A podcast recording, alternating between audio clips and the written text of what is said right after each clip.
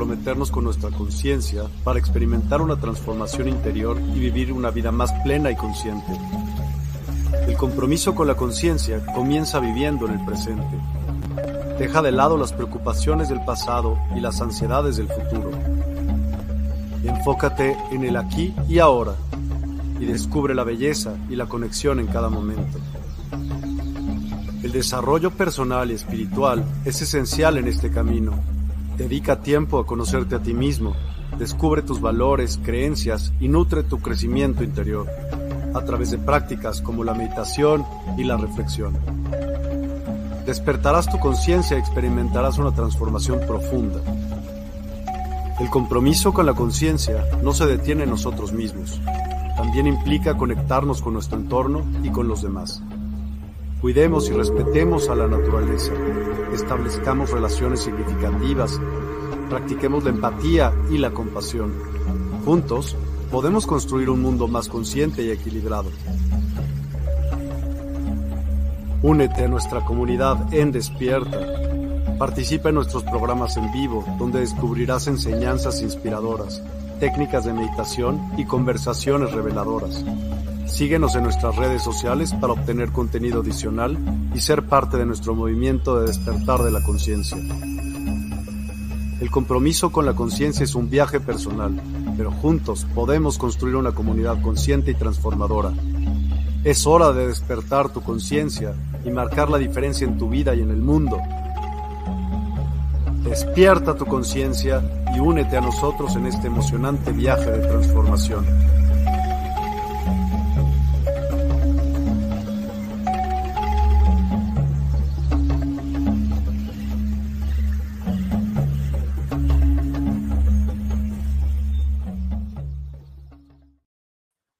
Hola, hola a todos y a todas. Muy, muy buenos días. Eh, de normal siempre lo hacemos por la noche en estas fuentes, pero Hoy tenemos un programa especialmente divertido y con una invitada que hace mucho tiempo no veíamos. Eh, probablemente hace alrededor de dos años y medio podría ser. ¿Cómo estás, Alexandra? Bienvenida de nueva cuenta Despierta. ¿Cómo estás?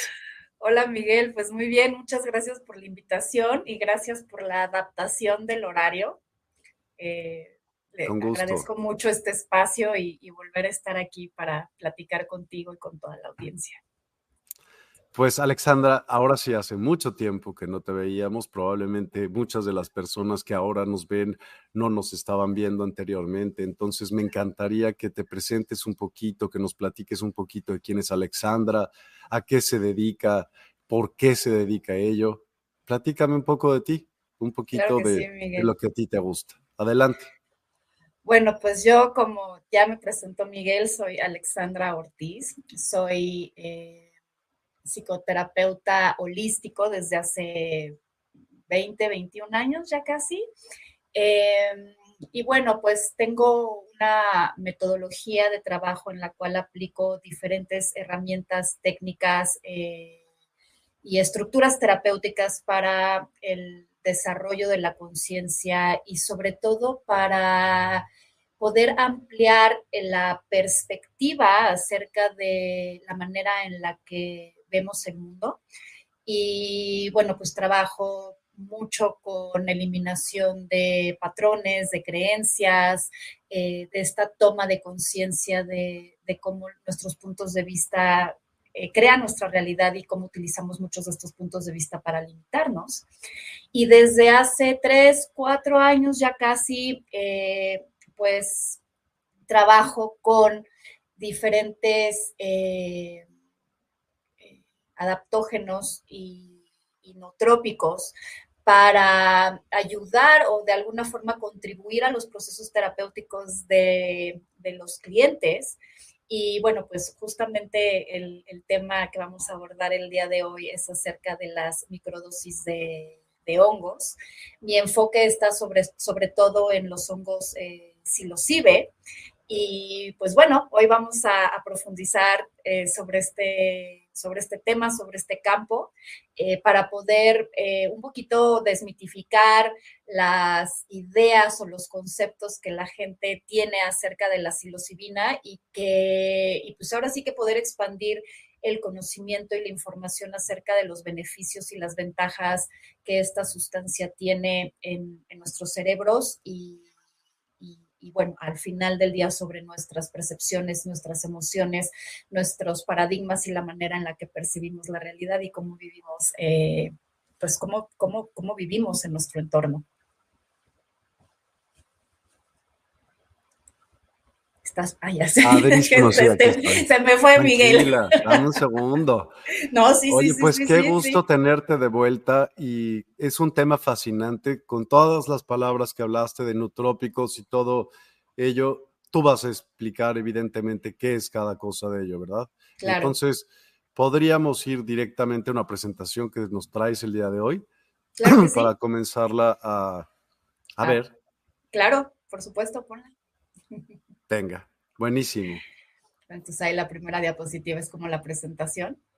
Sí, sí, sí. Em, y, como, como, primer, este, como primera diapositiva, bueno, obviamente tendríamos que explicar qué es la psilocibina. Y la psilocibina es el componente activo que se encuentra dentro de los hongos que conocimos como, o que se conocen como hongos eh, psicodélicos.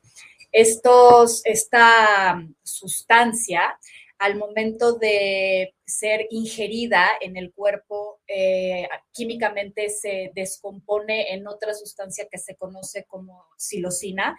Y de hecho es esta, la psilocina, la que la que de alguna forma se conecta con nuestras neuronas y nos empieza a dar o nos llega a dar la sensación, eh, esta sensación conocida como o, que puede ser interpretada como psicodélica, pero que en el caso de las microdosis específicamente es la que nos ayuda a comenzar a tener neuroplasticidad. ¿Qué es neuroplasticidad? Eh, la manera en la que nuevas neuronas se conectan con otras neuronas para comenzar a hacer cambios en nuestros patrones, eh, percepciones, ideas, información, la información que está en nuestros cerebros. Y eh, una vez que, empezamos a crear esta neuroplasticidad, pues evidentemente pues cambia toda nuestra realidad, ¿no? Entonces, bueno, ya no me voy a ir tanto al tema de la, de la silocina, sino hasta dentro de un ratito. Y nada más como para terminar con la, con la primera diapositiva, podemos encontrar la psilocibina dentro de aproximadamente 180, 200 especies de, de hongos el día de hoy. Y nada más como, como, como porque bueno, hay muchas cosas alrededor de, las, de, la, de la psilocibina que luego vienen y me preguntan y cuando hice esta presentación pues es un poco como, como eh, pues como a nivel general, pero, pero bueno, ¿no? Cuando, cuando hablamos de psilocibina tenemos que tener muy claro que no, la psilocibina no afecta de la misma forma a todas las personas, que va a depender de muchísimas cosas, que va a depender de las especies de hongos o de las cepas con las que estemos este, trabajando o que estemos teniendo a nuestra disposición. Y pues que vale muchísimo la pena un poquito desde esta siguiente este, lámina que estamos viendo ahí, como, como quitarnos un poco los prejuicios que tenemos, porque fíjate, Miguel, que el otro día estaba viendo un, estaba, viendo un podcast de unos, este, pues de unos chavos que estaban hablando acerca de la psilocibina y me pareció un poco como, pues me sorprendió un poco ver, ver el lugar desde el cual el que entrevistaba al a la persona que traía la información de la psilocibina, o sea, como este acercamiento, ¿no? Entonces, esta persona le decía al, no, ni siquiera, no me acuerdo de los nombres ni me acuerdo en dónde fue, pero lo vi la verdad me sorprendió. Es como, le decía, entonces que la psilocibina, podríamos decir que la psilocibina es como el chemo de los millennials. Entonces, cuando hablamos de chemo, estamos hablando, para los que no sepan, de todas estas sustancias que se inhalan, ¿no? O sea, como de, como de los, este, solventes. Y, escuchar esta comparación en un podcast fue algo como que dije, o sea, no, no puedo creer que este sea su primer acercamiento a la psilocibina. Y luego estoy mencionando esto porque muchas veces las personas que quieren tener un primer contacto o un primer acercamiento con esta sustancia, lo que tenemos que entender es que primero que nada es que esta no es una sustancia química, es una sustancia, es, un, es una sustancia que proviene de de, la naturaleza, de la naturaleza es orgánica, no, no, hay, eh, no hay nada alrededor de ella que venga con un proceso a través del cual este, estemos, estemos recibiendo un, químico eh, creado este, afuera de nosotros, ¿no? Y que muchas veces imagínate que tú quieres recibir información y que estás como con esta cosa de me tomo las microdosis o no me las tomo y de repente te escuchas a alguien que está comparando esto con una sustancia que, que, lejos de hacerle un bien a tu cerebro, le hace daño a tu cerebro como podría ser inhalar un solvente, ¿no?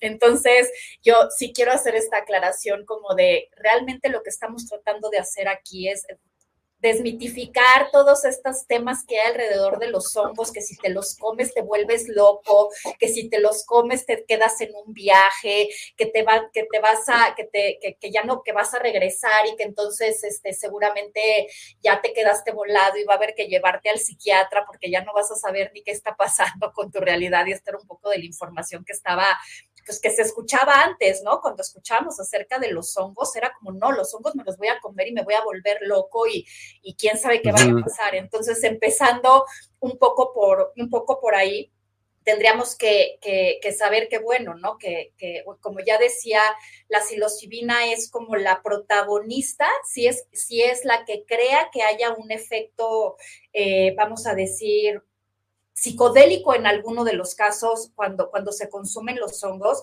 pero que en realidad no es una sustancia ni que te pueda dejar loco, ni con la que te puedas matar, porque también por ahí había este tema de que la gente se estaba comiendo la psilocibina y se estaba aventando de las, de las, este, de las ventanas y que entonces estaban enloqueciendo y, y que en realidad esta es una sustancia muy, muy como bondadosa y que, y que evidentemente también va a depender de en qué, en qué ambiente lo hagas y cómo sea que la consumas y, y, y, cómo sea que la adquieras, ¿no? Y que obviamente hay pues contraindicaciones y que muchas personas no las conocen, pero que verdaderamente es una sustancia que, que puede ser vista como medicina, ¿no? Más allá de ser vista como una droga, puede ser vista como una, como una medicina y que eh, pues sí, sus efectos evidentemente van a depender de cómo cada persona los metaboliza y de lo que cada quien tiene, tenga en la mente a nivel tanto inconsciente como subconsciente, pero que si hay personas, perdóname, o sea, hay personas que no tienen como ningún efecto visual o psicoactivo dependiendo de cómo lo metabolices, sí. Hay personas que pueden, pueden, pueden tener contacto con los, con los hongos y la psilocina no crear ningún efecto eh, visual o, psicodélico, pues, por decirlo de alguna forma, en, en sus cerebros. Y también depende mucho de la cepa. Hay cepas, hay cepas de hongos o especies de hongos que tienden más a esta parte como por ejemplo visual, energética, y hay otras cepas que tienden más como a, darte como introspecciones, tomas de conciencia como mucho más profundas y que no van tanto como a la parte de tener una experiencia visual como tal. Y todo va a depender obviamente de la cantidad de, de alcaloides triptamínicos que contenga cada uno de, los, de los hongos que estamos este, ingiriendo, ¿no? Y también de las cantidades. ¿Y dónde empezó esto? ¿Haz de cuenta? ¿Hay algún tipo de historia donde te puedan decir, haz de cuenta, tal cultura lo empezaba a usar para X, Y o Z? Pues sabemos, por ejemplo, que María Sabina, ¿no? En, la sierra de Oaxaca, y yo creo que la, hay muchas, este, como, como, como pues, las culturas, ¿no? Y sobre todo aquí en México, en donde los hongos eh, pues han sido utilizados como medicina desde, desde siempre, ¿no? es como, como, como encontrar no solamente en, los hongos, sino en ciertas plantas las propiedades medicinales. Y pues bueno, lo que se sabe es que lo que tenemos así como conciencia es que María Sabina pues fue la primera. Eh, indígena que empezó como a trabajar con ellos y era como la chamana, ¿no? Con la que todo el mundo quería ir porque pues, pues ella, pues dentro de los, dentro de no solamente el poder sanador de la medicina, sino la conexión que ella tenía con el mundo del espíritu, podía, podía crear y podía como hacer esta fusión entre, entre, entre la parte chamánica y la parte de la medicina para pues para sanar la psique de las personas, ¿no? Y, el asunto acá es que hablamos de sanar la psique y cuando estamos sanando nuestra mente, en realidad estamos sanando nuestro cuerpo, estamos sanando nuestras emociones y por consiguiente estamos sanando lo que estamos proyectando en nuestra realidad al día a día. Totalmente. Y bueno, cabe eh, mencionar que seguramente la vida empezó desde los hongos. A ver. Sí, a ver, pues es que ahí ya nos estamos, nos estamos este, yendo. no, no, no te preocupes, no te preocupes. De hecho, creo, creo que está bien, ya iremos y vendremos este, más allá de la, de la, de la, de, la de las diapositivas. Pero esto es como súper interesante lo que me preguntas, Miguel. O sea, si, si nosotros pensamos realmente en dónde se origina la, la vida, la naturaleza, podemos realmente ver que todo parte, como tú bien decías, de los hongos. Es como en, en los hongos está en, el, en la, vamos a decir, como en las raíces de los hongos que son, pues, en realidad se llaman el micelio, está la interconexión de todo, de toda la naturaleza. Entonces, toda la naturaleza los ajá, o sea, el, exactamente el árbol este, no me acuerdo cómo se llamaba, pero así. Entonces, como vamos a decir que, imagínate que abajo, ¿no? Pues, imagínate un bosque y lo que hay abajo del bosque, o sea, si tú levantas tantitito la tierra, hay como, como una estructura neuronal que se pueden ver como, como si fueran raíces un poco como, como blanquecinas, que están conectando absolutamente todas las plantas que están ahí.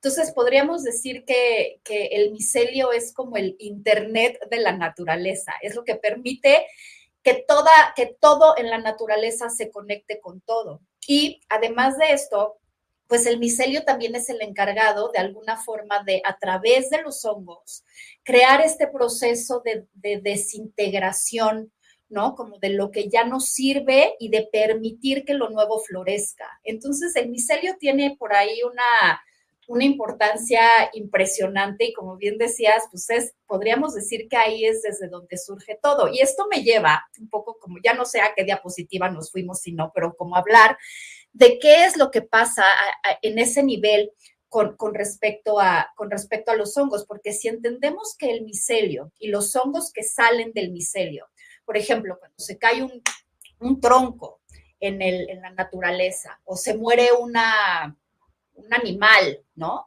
Entonces, ¿qué es lo que ocurre? La naturaleza pareciera que lo empieza a desintegrar, pero en realidad lo que empieza a crear esa desintegración es lo, que pues, es el micelio. Y esto se puede ver, ¿por qué? Porque ¿qué es lo que pasa cuando algo se desintegra? Salen hongos. Entonces, tú puedes ver si se muere un pájaro, el pájaro al final, para poder regresar a la tierra, se honguea, se convierte en hongo si un, si un tronco se cae, porque ya está muerto, le empiezan a salir hongos. Entonces, lo que permite que la sustancia, lo que permite que se desintegre esa, esa materia para regresar a la tierra, son los hongos. imagínate que estamos hablando del consumo de hongos en el cuerpo humano.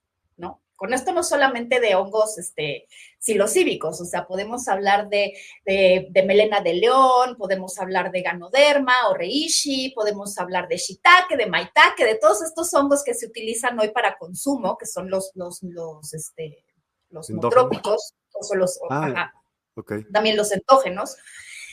Y con estos, este, con estos, eh, con este entendimiento podemos como, como realmente profundizar en qué es lo que están haciendo los hongos dentro de nuestros cuerpos y en nuestros cerebros. Entonces, si sabemos que los hongos descomponen lo que ya no funciona, y, nosotros, por ejemplo, estamos consumiendo un hongo psilocíbico, esta sustancia va a nuestro cerebro. Y entonces, ¿qué es lo que el hongo va a ir a hacer? El hongo va a ir a desconectar neurológicamente todos esos patrones que ya no funcionan. Es como si fuera a ir a la parte de, de, tu cerebro en donde está todo lo que ya está descompuesto, todo lo que está listo para morirse, todo lo que ya no necesitas, ¿no? Lo va a desintegrar y va a crear la posibilidad de que algo nuevo florezca. Y esto ocurre a través de esta neuroplasticidad de la que yo hablaba al principio y de la neurogénesis, que es este nacimiento de nuevas neuronas que también ocurre cuando los estamos consumiendo. hace unos años se creía que las neuronas en tu cerebro que se morían, se morían y que ya no había manera, ¿no? O sea, que ya, y hoy se sabe, hoy, hoy está comprobado científicamente que todo el tiempo hay neuronas nuevas creándose en nuestro cerebro. Y cuando utilizamos los, este, las, las microdosis, eh, lo que estamos ayudando es a que estas nuevas neuronas que surgen a través de lo que se está desechando, desintegrando a nivel, a nivel creencia, punto de vista, viejos paradigmas y demás, que puedan haber unas neuronas nuevas que llegan a, de alguna forma, crear otra vez una, una, nueva, una nueva conexión con una nueva visión, una nueva posibilidad para entonces poder ampliar la conciencia de la persona que las está, que las está consumiendo. Pero ojo, aquí hay una cosa también súper importante e interesante.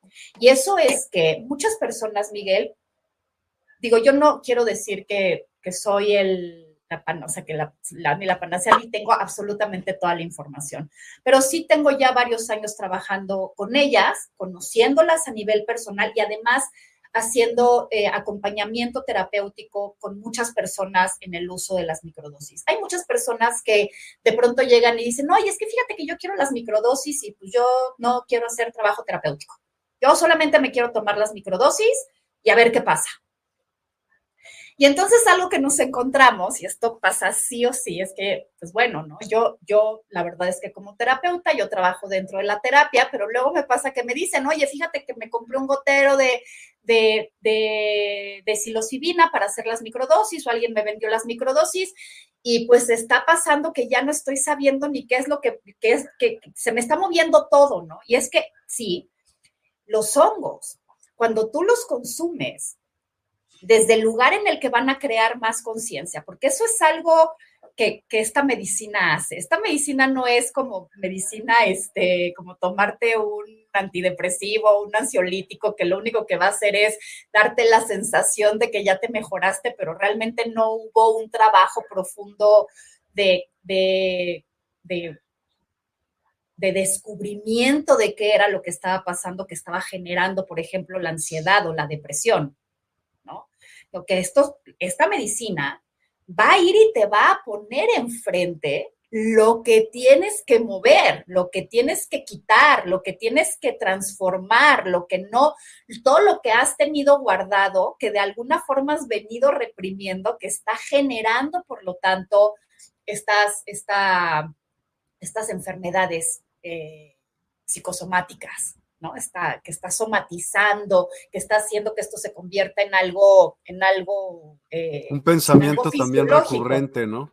Puede ser un pensamiento recurrente. De hecho, todo surge en la mente, ¿no? Todo surge a través de lo que pensamos y repetimos y repetimos y repetimos y repetimos, que se termina convirtiendo en nuestra verdad y en la historia que al final, que finalmente proyectamos en la realidad. Todo, todo, en pie, todo, todo parte de nuestra mente.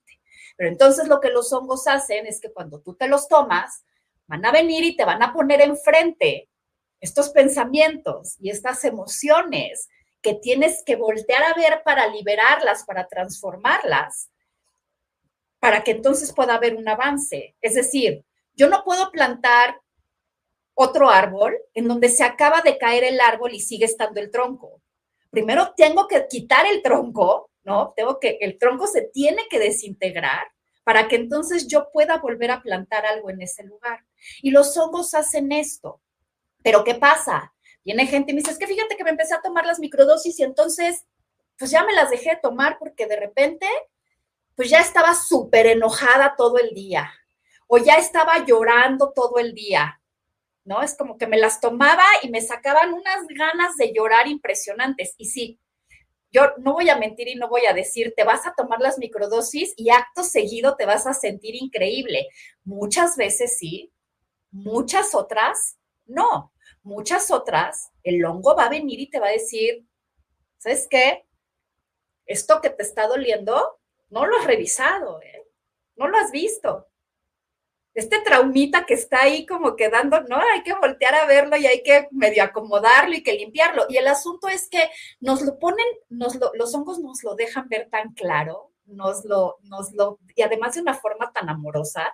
Pero ¿qué pasa? Que cuando las personas no tienen un acompañamiento, cuando no hay un seguimiento, pues yo para qué me quiero tomar esto si me está haciendo sentir peor. Y no nos damos cuenta de que esta medicina, pues está diseñada para eso, ¿no? Está diseñada para llegar que te la tomes y, ay, es la píldora mágica que te arregló toda la vida. No, o sea, si es una píldora increíble que te va a ayudar a trascender un montón de cosas, pero tienes que estar dispuesto a hacer la chamba.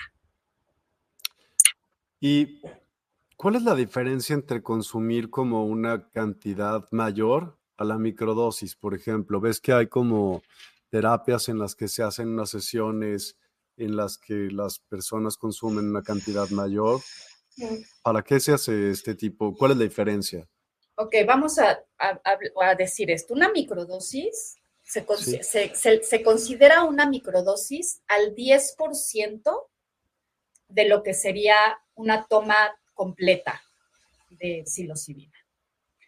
Okay. Entonces, ¿qué es lo que, qué, cuál es la diferencia entre hacer una y hacer otra?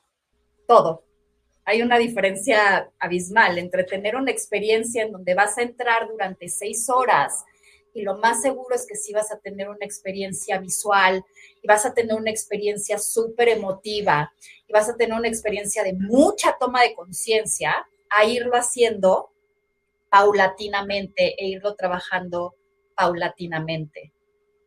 Entonces, en una tienes una experiencia, vamos a decir, en una macrodosis, tienes una experiencia en donde vas a recibir, dependiendo la potencia de los hongos, porque esto también, luego por ahí me dicen, ¿y qué? ¿Cuánto es una macrodosis? Pues dependiendo de qué cepa de hongo vayas a consumir. Que podemos hablar desde un gramo hasta 5 o 6 gramos de, de psilocibina, de consumo de psilocibina. ¿Eso ya es mucho? 6 gramos, no sé si sea mucho o no. Sí, puede ser mucho dependiendo, puede ser, es que te digo que depende de la cepa. Hay, tenemos cepas de hongos que de pronto, que de pronto tienes un hongo que tiene una potencia psilocíbica altísima de la que podrías sacar solamente un gramo, pero la potencia psilocíbica es súper fuerte y no necesitas más que eso. Puedes tener, puede ser que tengas 7 gramos de hongos, dentro de los cuales la potencia psilocíbica no es tan elevada y entonces necesites consumirte 7 gramos. Y todo esto, pues, se va midiendo de diferentes formas, ¿no? Y, conforme pasa y conforme vas teniendo la experiencia y va pasando el tiempo y vas viendo qué tanta más profundidad quieres alcanzar, a qué tanta más profundidad puede llegar la persona, de tal forma que dentro, por ejemplo, de lo que yo hago cuando hago ceremonia, es, no me interesa que la gente tenga una experiencia en donde haya una pérdida y una disolución de la conciencia, en donde ya no supe ni qué fue lo que pasó. A mí lo que me interesa es sí poner a las personas en un lugar en donde llegue a haber una disolución de la identidad podríamos decir, una disolución del ego, pero no es que el ego se pierda y ya nunca regrese. Lo que ocurre es que como entras en este estado y esto te abre en muchísimos niveles, empieza a ver como una disolución de la identidad y de la personalidad, en donde entonces puede haber un trabajo terapéutico muy profundo y muy importante. Oye, dijiste algo que a mí me interesó muchísimo. ¿Cuál sería la diferencia es que ya me estoy clavando en el tema. Me encanta. Ah, dale, dale, dale, dale, dale. Increíble, súper padre. Mira, por ejemplo, el pajarito que se murió y entonces los hongos y crecen hongos y se alimentó de esto, a los hongos que se hacen en laboratorio o, en, no sé si laboratorio es la palabra correcta, pero ¿cuál es la diferencia? Porque uno se alimenta de cosas pues distintas que de otras, evidentemente, ¿no? Sí, pero, pero cuando tú creces hongos en laboratorio o cuando tú haces una, cuando tú estás haciendo tus propios hongos, el lugar en el que estás generando el micelio también es el sustrato en el que estás generando el micelio, también proviene de la naturaleza. O sea, tú no estás utilizando un sustrato. ¿Haces con tierra normal?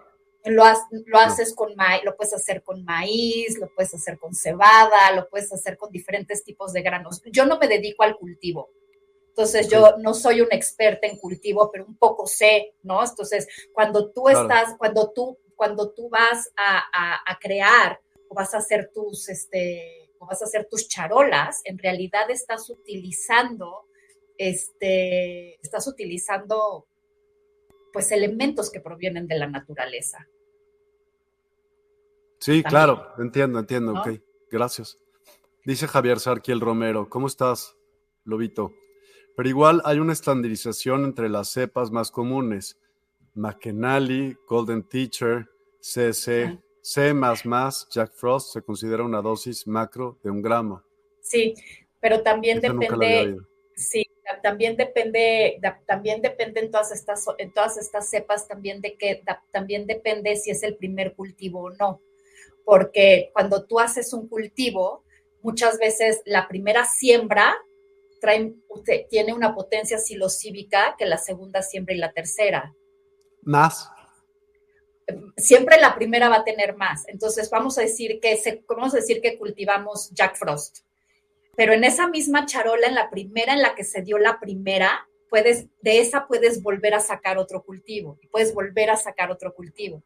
Entre más, entre más plantes sobre el mismo, sobre, sobre el mismo suelo, menos menos psilocibina va a tener. Y porque se pues comen los, los, elementos que. comen los nutrientes, se vas, ajá, porque vas mm. teniendo menos nutrientes en el sustrato, pero también sería un desperdicio de, de, esos nutrientes estar creando y creando y creando y creando sustrato, porque muchas veces queda micelio del cual todavía puedes volver a crecer. Entonces sí, podríamos decir que, de las cepas más comunes, como él dice, McKenai, Golden Teacher, este, C+, Amas, Jack Frost, este, eh, Black Hawks, este, de todo lo que existe, ¿no? Porque existen de verdad muchísimas. Podríamos decir, sí, de estas podemos, podemos decir que un gramo, pero ahí también va a depender mucho de muchas cosas, ¿no? También, también como, como primero que nada, de si, si es la, la, potencia silocívica más alta o si tenemos una potencia silocívica este, menor. Mm, mm. Hay medidores. Hoy las personas que, que cultivan en, en laboratorio miden, pueden, tienen un aparato con el, con el cual pueden medir la potencia silocívica. ¿En serio? Está entonces, Sí, entonces no, me acuerdo cómo se llama el aparato, pero miden la potencia silocívica y entonces ahí ya te pueden decir, oye, esto sabes que, pues sí te recomiendo que para que tengas una macrodosis lo hagas de un gramo o no vienen con tanta potencia silocívica, entonces toma este un gramo y medio, por ejemplo, ¿no? Ok, ok. Pregunta también aquí, Javier, ¿qué, qué opinas del método Fadiman? ¿Sabes qué es? No, no ubico el método Fadiman, me puedes este, decir, pero mira, lo voy a buscar. O a lo mejor sí. Dice que el método Fadiman se refiere a un protocolo de microdosis desarrollado por el ah. doctor James Fadiman, un psicólogo e investigador conocido por su trabajo en el campo de la psicodelia. Este método es especialmente popular entre aquellos interesados en la microdosis de sustancias psicodélicas como hongos psilocibinios, psilocibinios, psilocíbicos, ajá o el LCD, con el objeto de mejorar bienestar mental, la creatividad y la ah, productividad. pero no sé exactamente cuál sea, no sé exactamente cuál sea el, protocolo de, de, Fadiman. Yo a lo largo del camino, eh, dentro, de, dentro del, te digo que de la propia experiencia y de este, y también como de a quien más he estudiado yo es a Paul Stamets, y entonces eh, dentro de lo que yo he escuchado de él y de lo que he pues un poco también leído de los estudios de, Job Hopkins, de, Job, de John Hopkins y de, y de diferentes otros estudios, yo cuando trabajo cuando, cuando estoy dentro de crear protocolos, hay tres protocolos que son los que me he dado cuenta que mejor funcionan. Y uno sería un protocolo en microdosificación, de tomar una microdosis un día sí, descansar un día y tomar otro día. Otro sería tomar tres días la microdosis y descansar un día y después tenemos otro protocolo en donde tomas cinco días y descansas dos días. Esta parte de hacer los protocolos es como bien importante porque en el protocolo de la psilocibina siempre hay días de descanso. ¿Y por qué hacemos días de descanso? Ya me voy a ir un poco para atrás en lo que veíamos de la, de la presentación porque creo que esto también es importante este, como señalarlo. Cuando nosotros, mucha gente dice, yo, es, mi punto de vista difiere en que es que las microdosis te ayudan a producir más serotonina. Y mi punto de vista es que las microdosis, cuando tú las ingieres, la psilocibina, la molécula de la psilocibina, creo que esta es la, la diapositiva que sigue, Miguel. La, la, molécula de, las, de la psilocina es casi idéntica a la molécula de la serotonina. Entonces, cuando nosotros ingerimos psilocibina, se convierte en psilocina y al cerebro le da la sensación de que tiene algo que se parece a la psilocibina, algo que molecularmente ¿A la serotonina? perdóname, a la serotonina, exactamente. Entonces, le damos esta sensación como de tenemos más o menos el mismo este, tenemos este, este mismo efecto o un efecto similar.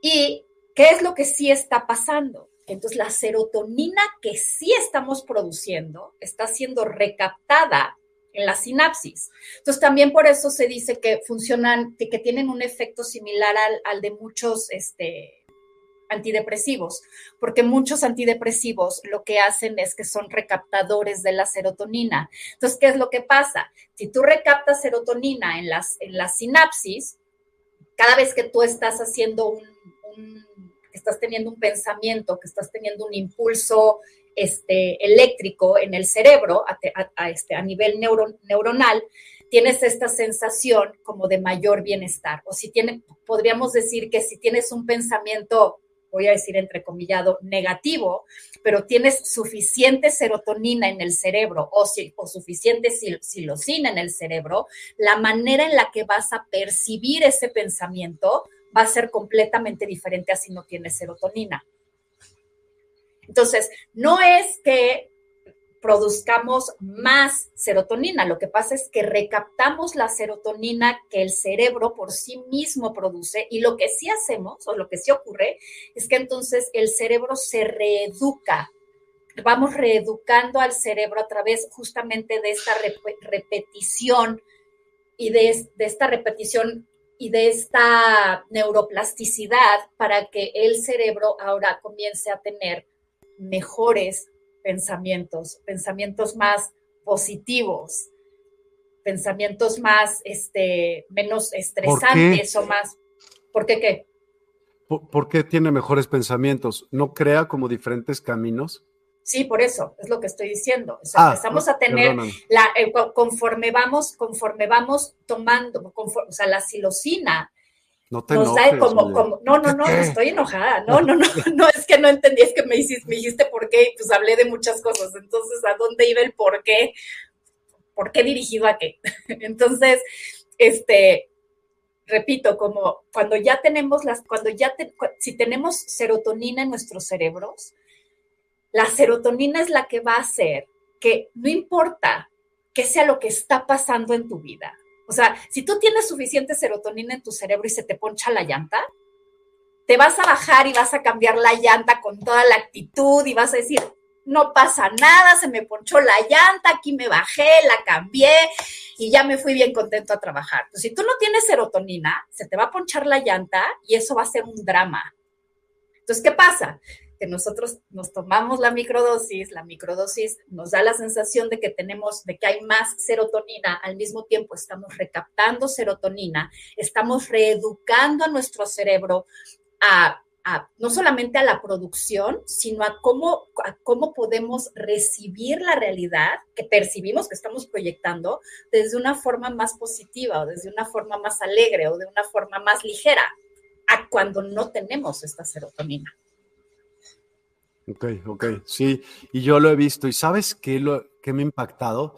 No quiero decir que así es y que no es, pero tú quiero que me digas. He visto a personas con esquizofrenia, que les va mil veces mejor, o con TOC, ¿no? De tiki tiki tiki Wow, o sea, de verdad he visto unos cambios espectaculares. Sí, pero dices algo, estás diciendo algo que sí es real. Es real que se puede yo no, yo te voy a ser sincera, no he tenido ningún caso, no recibo como, yo no soy especialista en esquizofrenia, ¿no? Y, la verdad es que mi, grado de, experiencia no toca, no toca, o sea, no me muevo ahí, pues, como para que si me llegara alguien con esquizofrenia, porque además hay como muchas cosas alrededor. Cuando te llega un paciente con esquizofrenia o un paciente que viene diagnosticado psiquiátricamente con lo que sea, ¿no? Con TOC, con esquizofrenia, con con, lo que sea, este, con eh, hiperactividad y este, no toques este trastorno obsesivo compulsivo. Yo, yo quiero decir, este, ay, se me fue el nombre, este, déficit de atención, hiperactividad. La mayor parte de las veces estas personas eh, vienen ya medicadas, vienen con una gama de medicamento, este, pues impresionante.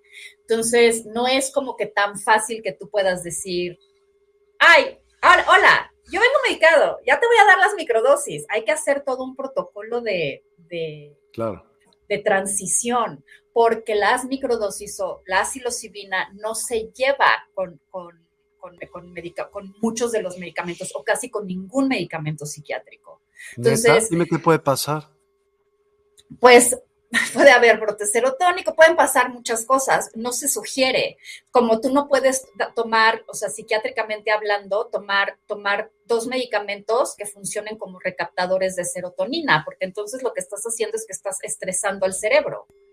Entonces, eh, y luego se ha visto, por ejemplo, bueno, un poco lo que, lo que no se recomienda, porque puede venir también este brote, eh, ¿cómo se llama? Perdón, me tomé la libertad de invitar también a, Javier Sarquiel, que también este tema le, fascina y también está, forma parte de la que Universidad. Que nos complemente, que nos complemente. no, yo mira, agradezco la invitación y agradezco también las respuestas que me han dado a mis preguntas porque, bueno, primero que todo, saludarlos a ambos. Eh, te felicito, Alexandra, por estar tocando este tema, porque como te decía adelante, es un tema que me apasiona mucho porque yo lo tomo desde el punto de vista más terapéutico, holístico y chamánico, porque yo hago retiros en macrodosis con psilocibina. Pero también cultivo y también he estudiado mucho y también he leído los libros de Hoffman, de Timothy Leary, de James Fadiman, de Paul Stamets, o sea, soy un gran admirador de Paul Stamets. Entonces, nada, eh, me siento pero feliz de ver que el tema se, eh, se plantee y también que se expanda. De hecho, yo mismo he trabajado con microdosis para salir de algunos estados complicados que he tenido y también distribuyo microdosis, aunque no debería decirlo en cámara porque por lo menos en mi país todavía está sancionado. Eh, pero, he visto, pero he visto, he visto mucho, mucho los beneficios que trae. No me voy a quedar mucho rato porque tengo cinco minutos libres nomás, pero quería saludarte, quería felicitarte por el tema, quería también saludar a Miguel, que no, nos habíamos topado en estos días. Y te quería eh, comentar, por lo menos uno como hombre mayor de 40 años, con muchas estructuras y con muchos eh, paradigmas en la vida, una de las primeras cosas que yo noté cuando tomé microdosis, aparte del efecto como antidepresivo que fue bastante inmediato, o sea, yo creo que ya la segunda y la tercera toma empecé a sentir cosas muy distintas. Eh, ocupando el método que comentaba yo delante, el método Fadiman, que es un día sí, dos días no, durante 21 días. Ok. Y más o menos la microdosis que tomaba yo, como tengo mayor resistencia, era de medio gramo, de 0,5 gramos. Eh, medio gramo por microdosis, ¿ok? Sí, sí, sí. Fue que me dio como una multifocalidad que antes no tenía. En el sentido que yo soy de esas personas que o, o masca goma de mascar o camina. No puedo caminar mascando goma de mascar. Pero sí, en, algún momento, en, sí, en algún momento me pillé cocinando, cantando, viendo el celular, haciendo otra cosa con la otra mano, cosas que no había hecho nunca y de repente me hice consciente y dije, ah, esto tiene que ser la microdosis. conexiones. Sí, apoya, apoya la neurodivergencia, eso es lo que ocurre, que es como que puedes entonces no, no, sola, no tener, yo, yo le llamo así como mononeurona, ¿no? Así como de solamente me alcanza para una cosa, sino que puedes, empiezas a tener esta neurodivergencia, eso quiere decir que diferentes áreas del cerebro que se ocupan de diferentes cosas, pues comenzar a tener esta atención en diferentes, en diferentes cosas al mismo tiempo poniendo realmente tu atención en esas cosas. Es como dicen, ¿no? Yo podía estar cocinando al mismo tiempo que estaba cantando, al mismo tiempo que a lo mejor, este, no sé, ¿no? Estoy haciendo otra cosa, viendo el trigo, puede estar cocinando y moviéndole, viendo el teléfono y demás, pero sí entiendo y sí creo que esto es algo también desde la parte de la experiencia que, esto es algo que se crea con las micro, con la, con la, con la psilocibina. Es, es, de verdad es impresionante. Yo, yo considero que esto va a ser la medicina, la medicina psiquiátrica del futuro para, para un montonal de los trastornos. Hoy no hay investigación acerca de muchas cosas. O sea, lo que se ha investigado es la depresión y la ansiedad pero se ve, yo veo, yo veo, yo veo, lo veo en mí y en las personas con las que trabajo y justamente platicaba con mi, con mi novio el otro día de, de la diferencia entre haber tomado, o sea, cómo era, cómo era yo antes de conocer las microdosis a, a, cómo, a cómo soy hoy después de haber hecho varios protocolos de, varios protocolos de, de microdosis, eh, y, de los cambios que veo a nivel, porque digo, no es que ya esté por completo sanada, iluminada y que levite, pero sí veo que hay un cambio significativo en la manera en la que percibo la realidad, en la manera en la que afronto ciertas emociones, la manera en la que interpreto diferentes cosas o diferentes eh, situaciones que, que, a lo mejor hace dos años hubieran sido así como, ah, y hoy las mismas cosas vienen, impactan y es como, ah, ¿no? Como que sí creo que a partir, y pienso y siento y sé y puedo reconocer que el proceso con las microdosis ha, ha cambiado mi, mi estructura neuronal de maneras inexplicables. O sea, a mí de verdad me gustaría tener como estos aparatos para, ¿sabes? O sea, como para poder ver qué es lo que está pasando cuando nos las estamos tomando, no solamente en la microdosificación, sino como lo hace Javier, porque yo también guío ceremonia de macrodosis. ¿Qué es lo que está pasando en el cerebro de las personas o incluso en el mío? Cuando entro dentro de estas experiencias, ¿no? es como de dónde viene esta parte de, de que haya de que pueda haber, por ejemplo, esta apertura a nivel emocional sin que esté interfiriendo la voz de no, no lo sientas o no te metas ahí o qué miedo y que pueda venir como desde este lugar tan auténtico para después crear estos espacios de tanta de tanta calma y de tanto silencio a través del cual es como mucho más fácil acomodar pues nuestro paradigma, ¿no? Los, las cosas que hemos vivido a lo largo de, y poderlas ver desde un lugar en donde ya no hay drama, en donde ya no hay victimización, en donde hay una toma completa de responsabilidad, etcétera, etcétera. Mira, yo me voy a poner un poco metafórico eh, para el comentario que te quiero hacer, pero también desde la experiencia propia de la macrodosis. O sea, yo, mi mayor experiencia es con macrodosis, pero adoro la microdosis. Creo que la microdosis, como dices tú, es la panacea para muchas cosas que se nos van a venir eh, ahora adelante, sobre todo desde eh, la industria más eh, farmacéutica, como la, la, gran revolución que podemos tener y que prácticamente está al alcance de todo el mundo. Pero de hecho yo en mi ceremonia, una de las cosas, aparte de lo que acabas tú de, de decir, que más me llama la atención, es como este estado de comunión que tú puedes entrar en conciencia con todas las personas con las cuales tú estás participando. Y que me, gusta compararlo como con el alcance mismo del micelio, que el micelio es esta red que permite que el hongo crezca. Entonces prácticamente cada uno de nosotros nos convertimos en micelio y nos vamos conectando con todo lo que nos rodea y no solamente con las personas que están participando, sino con la naturaleza, con los árboles, con, no sé, los animales, con todo lo que tú puedas tener alrededor, en una experiencia que podríamos llamar un poco más mística, pero claramente debe venir de eh, fronteras que no hemos todavía experimentado de nuestra mente o de nuestra inteligencia y que seguramente se abren estos campos que nos permiten tener facultades que en la cotidianeidad en realidad no accedemos. Entonces es impresionante.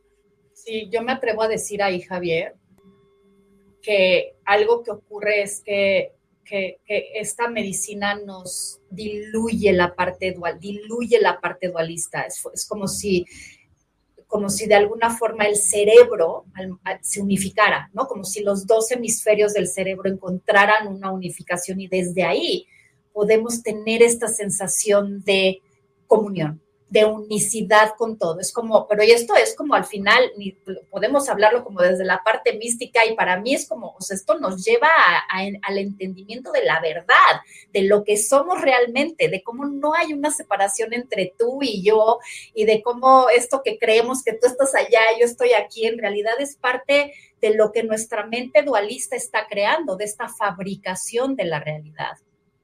Que cuando digo fabricación me refiero a lo que hemos fabricado y construido como verdadero, pero que no es verdadero, ¿no? Y, los, y pareciera que la psilocibina nos da esta posibilidad de, acceder a esa puerta en donde pues, podemos echarle un vistazo, ¿no? Como a lo que, como de, oh, es la ¿no? Como de, ah, mira, así es, así es como es, así es como es realmente. Sí. Y bueno, ¿Sabes? Ah, disculpa. Me gustaría nada más decir algo con respecto a este mismo tema, para no cambiar el tema así abruptamente, mi perspectiva es que eso que no te deja es el ego. Porque, porque la neta es que eres naturaleza. A ver, dime lo contrario. Es la verdad, o sea, eres naturaleza y si asumes tu papel, pues a lo mejor eso te quita el ego de decir, vas. Porque en algún momento lo sentí y dije, oye, güey, pero al principio el soltar ese control es, uff, ¿te acuerdas? Es durísimo. Pues es que, pues es que o sea, el, justamente lo que dices, pero también es bien importante, quiero, quiero decir esto, Miguel, porque luego mucha gente entra como en este tema de vamos a, a, destruir el ego y nos tenemos que deshacer de él, y esto no es como que la lucha contra el ego, ¿no? O sea, esto es, ni tampoco es real que te tomaste la medicina y entonces ya no hay ego, ¿no? No. Mm. O sea, ego, el ego es lo que sostiene nuestra identidad y nuestra personalidad. ¿Por qué es difícil? el proceso porque no estamos dispuestos a deshacernos de esas partes de nuestra identidad y de nuestra personalidad que sostienen la idea de quién soy en este mundo, de qué estoy haciendo aquí, de, de, la, de la, memoria y la y las este la, la, la importancia que le he dado a mis vivencias y a mi situación de vida, ¿no? Entonces, de pronto, pues claro que viene esto y, crea este lugar en donde ya no te puedes ver como víctima porque te está dando una conciencia desde el observador de la situación. Y entonces, claro que el, al, al, se le ponen las piernitas a temblar así de, ah, entonces, este, no, pues, y, empieza ahí la resistencia. Muchas personas no entran en la experiencia justamente por esto, porque, porque hay una parte, una, una tema como de yo no me puedo percibir a mí mismo desde un lugar en donde no pueda sostener mi identidad y mi personalidad. Y muchas personas que dicen, es que me mal viaje, yo no creo en el mal viaje. No creo en el mal viaje. Yo creo que todo lo que tú vives durante una experiencia de macrodosis es una puerta y una invitación a sanarte y a verte desde un lugar más consciente. La, pues sensación de la sensación que te, a veces no te gusta. no, pero no nadie dijo que iba a ser cómodo. Y si tú estás esperando tener, tener contacto con la medicina y que sean bien sobre hojuelas, pues no, a veces te va a tratar bien bonito y muchas veces te va a poner en un lugar de incomodidad que, te, vas a, te vas a querer poner a llorar, ¿no? Te va a enseñar, te va a enseñar, te va a mostrar absolutamente todo, pero lo que quiero decir con esto, lo, básicamente lo que quería decir era que si no, no podemos entrar en la experiencia como desde un lugar de, ay, es que a lo mejor me, me, me malviajo, más bien es tu resistencia a verte más allá de lo que has construido como tu identidad y tu personalidad. Y entre más te permitas, como decía Javier hace rato, reconocerte como algo que va más allá de la idea preconcebida que tienes de ti mismo. Para, para percibirte como el todo, mucho más fácil va a ser que puedas entrar en una experiencia, este, pues sí, de índole más espiritual, más mística, más, este, más, más conectada con la verdad.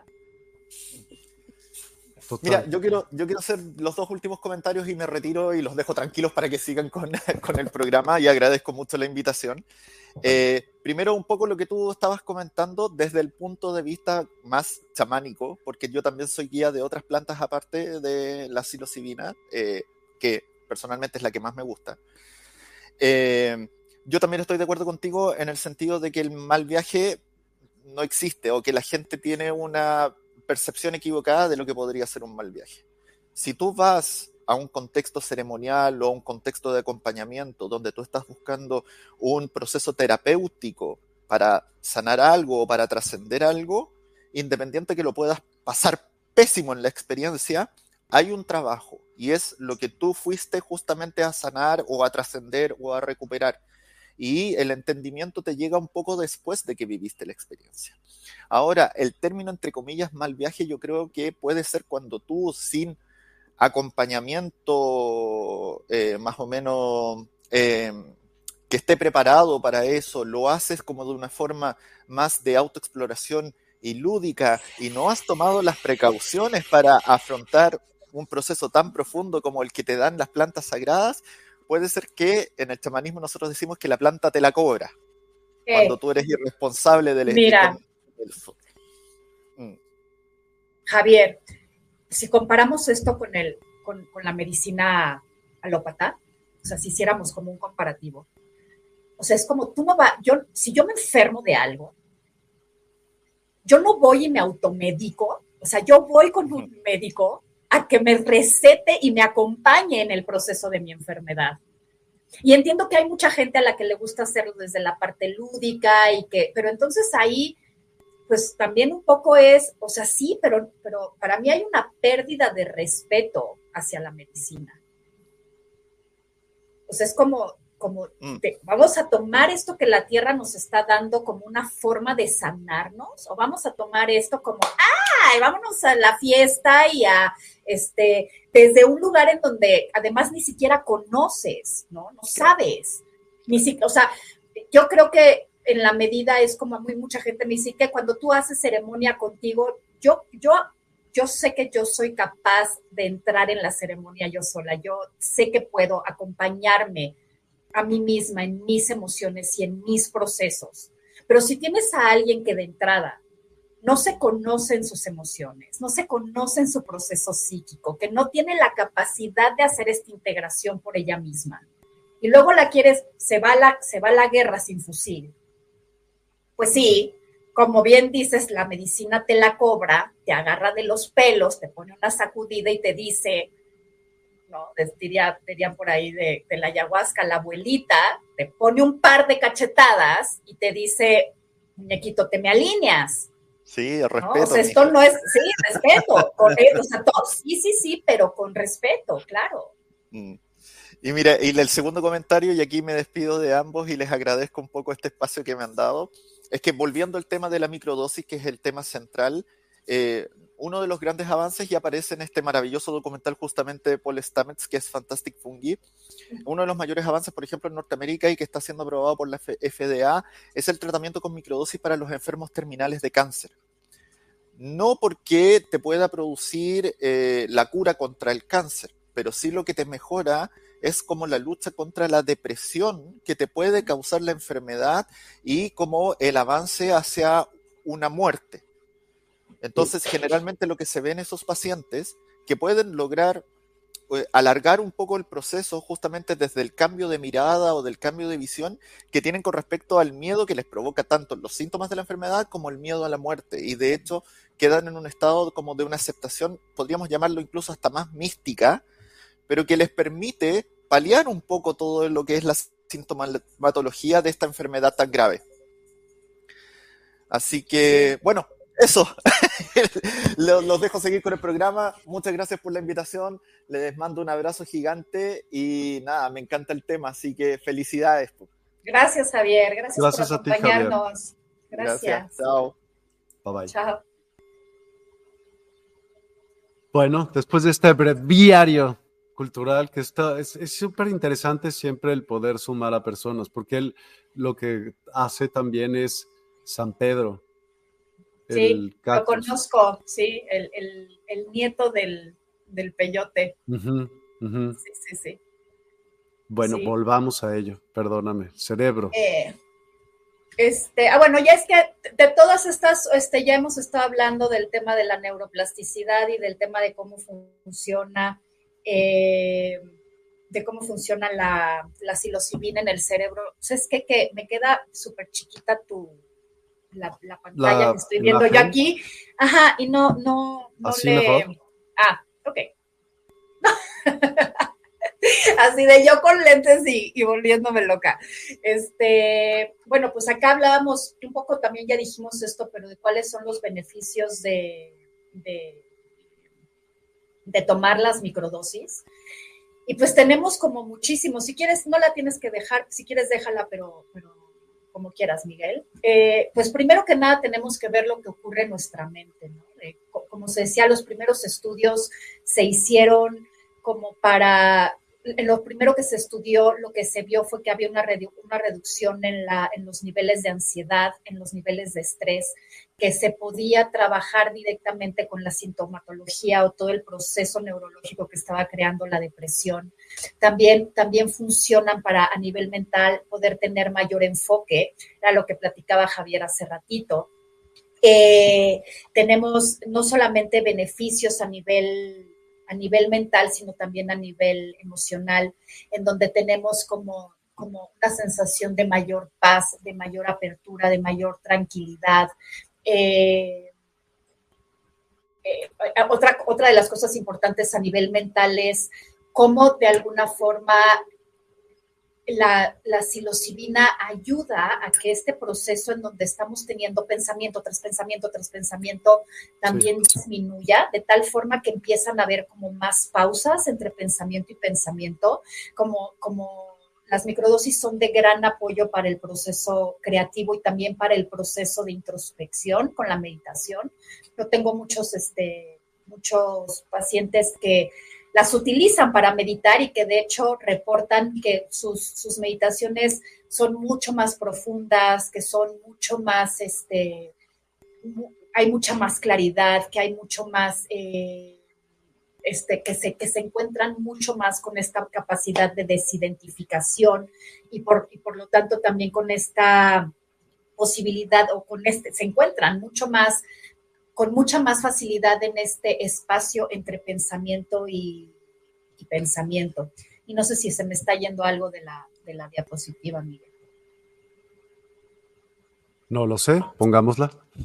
Ah, ok, ya puse lo, ya puse lo del rendimiento creativo. Ok. Eh, sí, también hay muchas personas que trabajan con la, o que se, o se puede trabajar para el tratamiento del alcoholismo y la, y la adicción a la, a la nicotina.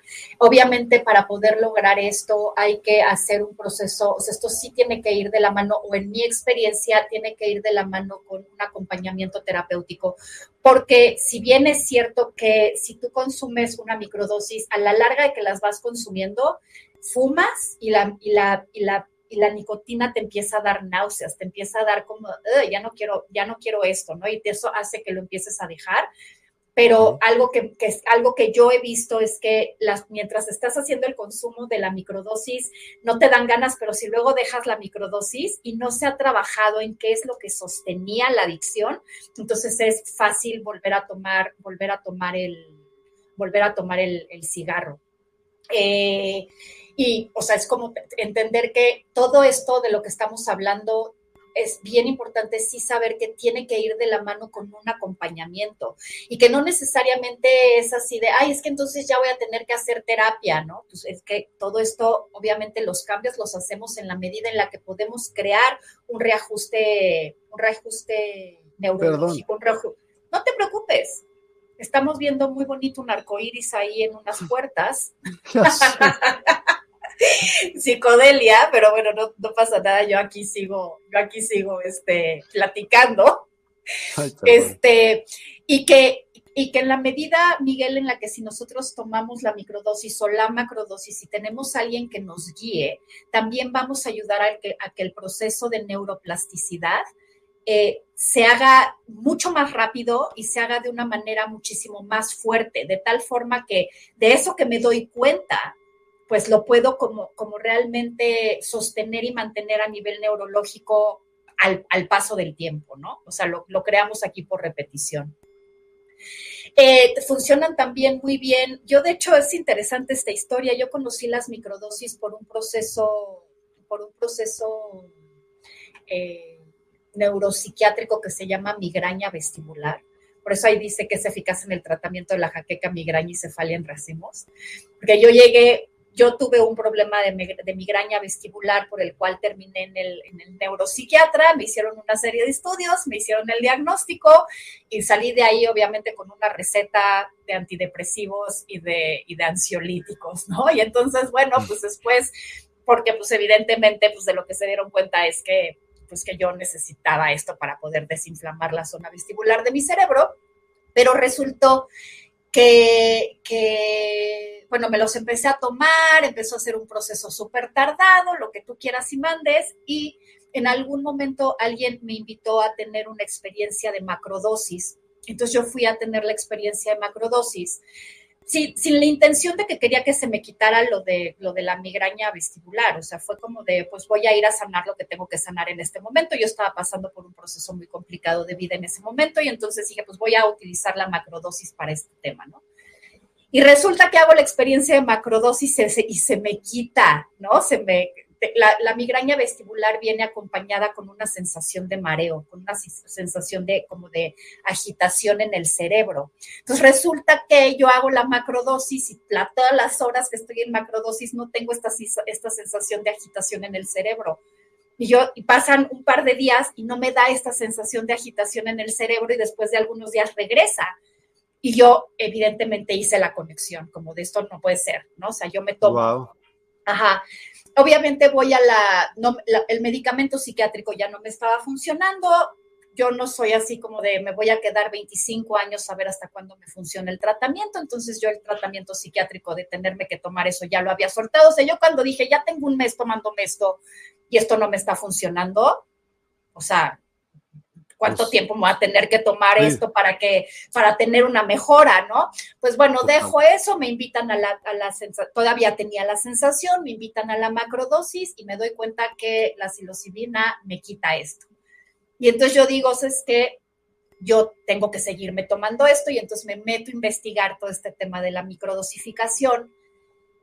Y entonces empiezo a tomarme las microdosis y se me quita por completo la migraña vestibular con las microdosis.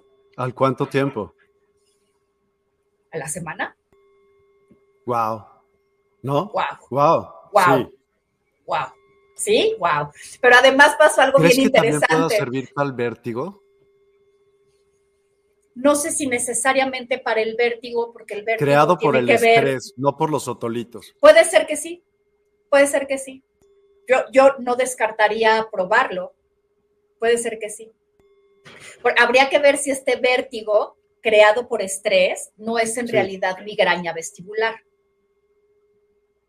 Pero si no te duele la cabeza. No, pues es que la en la migraña ah, vestibular no, duele la cabeza. No hay, la migraña vestibular no viene con dolor de cabeza. Solamente es una sensación. Se el mundo. Sientes que se, sientes que el cerebro se te, te lo están haciendo así todo el tiempo. Que es una sensación como interior en el cerebro, como si te agarraran y te agitaran el cerebro.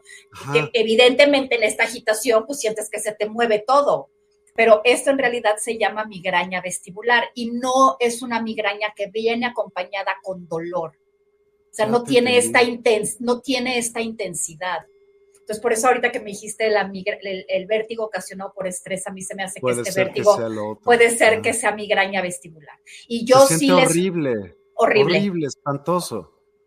y yo pues lo tuve durante meses, no se me quitaba con nada, ¿no? O sea, era así como de, Primero pensaban que era vértigo, luego que no sé qué, mil estudios del oído, luego pues a que me hicieran un este, este electroencefalograma y una resonancia magnética para ver qué era lo que estaba pasando y pues de ahí el, ya el neuropsiquiatra me dijo es que se ve muy inflamada la zona vestibular y esta, esto puede estar este, ocasionando esto. Y bueno, será el sereno, el caso es que yo me tomé la psilocibina y la psilocibina me quitó esto por completo, no me ha vuelto a dar. Este, así fue como llegué. Y ah, bueno, lo que iba a decir es que además de eso me di cuenta, ¿no? En la toma, que también a nivel emocional me sentía mucho mejor, o sea, era como, no me había dado cuenta de qué tan deprimida estaba, ¿no? Hasta que me empecé a tomar las microdosis y me cambió, o sea, como me siento mejor, estoy mucho más activa, tengo muchísima más claridad, estoy más conectada conmigo, estoy más contenta, muchas cosas que antes me importaban muchísimo, ahorita se me resbalan como si me estuviera tomando una pastilla de vale madrina ¿no? Así como de, como me desperté y me puse aceite y todo se me resbala.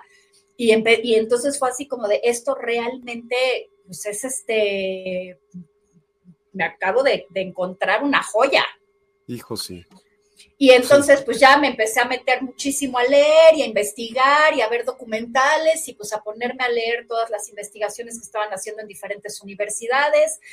Y pues ahora sí que que, a decir, no, pues aquí es en donde está el, tema, ¿no? Y pues resulta que unos meses más adelante sacan incluso un, este, un reportaje en Newsweek en donde consideran a la psilocibina el nuevo Prozac.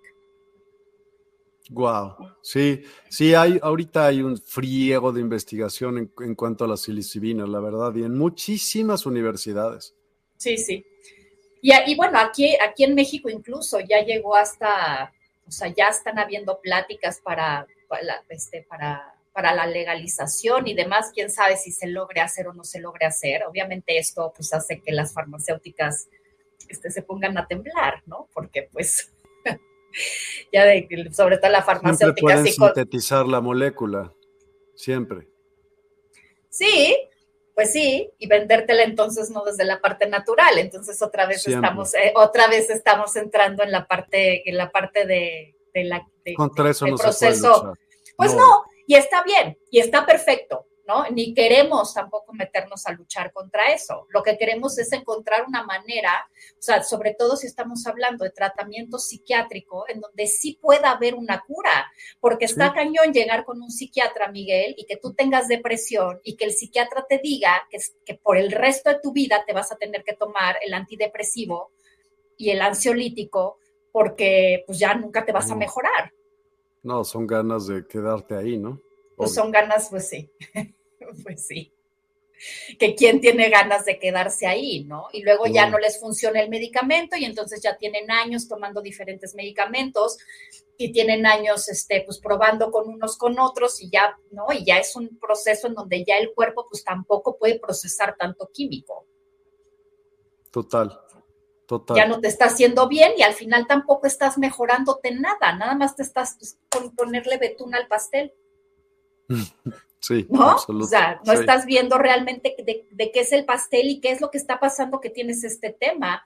Y a mí por eso, por eso los, hablar de los hongos me gusta, porque creo que no solamente es quedarnos con la parte linda de, ay, me lo voy a tomar y me voy a sentir mejor. Es, me lo voy a tomar y me voy a sentir mejor porque me va a mostrar. Voy a ser responsable.